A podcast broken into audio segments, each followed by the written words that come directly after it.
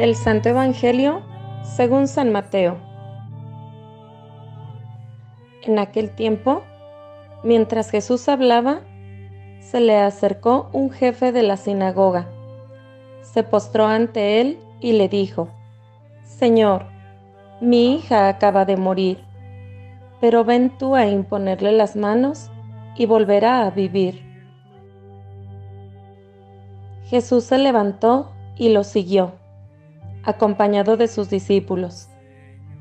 Entonces, una mujer que padecía flujo de sangre desde hacía doce años, se le acercó por detrás y le tocó la orilla del manto, pues pensaba, con solo tocar su manto me curaré. Jesús, volviéndose, la miró y le dijo, Hija, ten confianza, tu fe te ha curado. Y en aquel mismo instante quedó curada la mujer. Cuando llegó a la casa del jefe de la sinagoga, vio Jesús a los flautistas y el tumulto de la gente y les dijo, Retírense de aquí. La niña no está muerta, está dormida. Y todos se burlaron de él. En cuanto hicieron salir a la gente, entró Jesús, tomó a la niña de la mano y ésta se levantó. La noticia se difundió por toda aquella región. Palabra del Señor.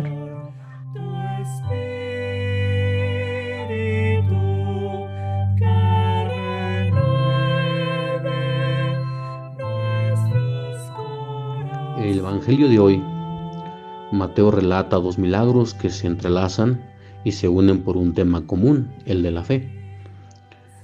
Esto se ve en los dos personajes que aparecen en el jefe de la sinagoga y en la mujer que padecía el flujo de sangre. Y también podríamos hablar de la misericordia, porque Cristo no solamente cura, sino que además salva. Es muy especial la parte donde Jesús le dice a la mujer, ánimo hija, tu fe te ha salvado, o donde le dice al jefe de la sinagoga, no temas, basta que tengas fe. La fe es una gracia, un don que el Señor concede, algo que podemos alcanzar. Por lo tanto, lo primero que tenemos que hacer, eh, es pedir que esta fe llegue a nosotros, hacerlo incansablemente por si nosotros queremos alcanzar de veras una verdadera fe. A esto nos refiere el Evangelio de hoy, porque es extraño pensar que alguien no supiera quién era Jesús, porque al menos la gran mayoría parece que ya ha escuchado a Jesús alguna vez. Y según relatan los evangelios, cuando él pasaba, muchos se sentían atraídos hacia él, algunos por curiosidad, otros para conocerlo, otros más para ponerlo a prueba. Pero aunque muchos eran los que se acercaban a él, pocos lo tocaron de veras con fe. Esa es la verdadera experiencia de Jesús a la que hoy nos invita el Evangelio, tocar al Señor y dejarnos tocar por Él para ser sanados. Pero esto implica la fe.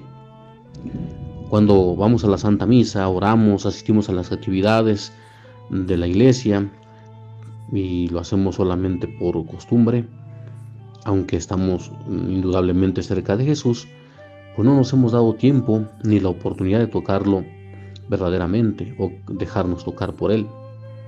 Por eso escuchamos comentarios como voy a misa, pero no me llena, no cambio, no sigo igual.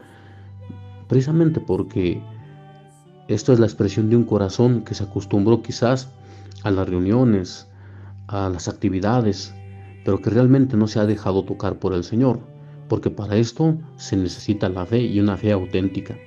Esa es la invitación de la palabra de Dios que hoy meditamos es dejar tal cual de ser multitud y empezar a tocar a Jesús con fe, con una fe real. La certeza debe ser el que solamente Él hace posible nuestros imposibles. A la hemorroisa, por ejemplo, le bastó tocarlo para sanar. En la casa de Jairo, un poquito diferente, porque se burlan de Jesús, porque Él dice que la niña está dormida. Él solamente calla y actúa. Por eso nosotros debemos preguntarnos por cuál enfermedad física o espiritual necesitamos tocar a Jesús para ser sanados. Por cuántos seres queridos podemos interceder hoy para que sean resucitados a una nueva vida. Pidamos al Señor la gracia de que la alegría no nos impida creer, la gracia de tocar a Jesús resucitado, tocarlo en el encuentro mediante la oración, en el encuentro mediante los sacramentos, en el encuentro con su perdón, que es la renovada juventud de la iglesia, en el encuentro con los enfermos, cuando vamos a visitarles, con los presos, con los que están más necesitados, con los niños, con los ancianos. Si nosotros sentimos las ganas de hacer algo bueno, es Jesús resucitado quien nos empuja a esto. Y siempre la alegría, la alegría nos hace ser más jóvenes. Que Dios nos ayude a tener todas estas actitudes. Tener fe, pues, es una gracia. Gracia a la que todos estamos llamados. Tener fe es dejar de ser multitud para convertirnos en discípulos de Cristo. Que Dios te bendiga.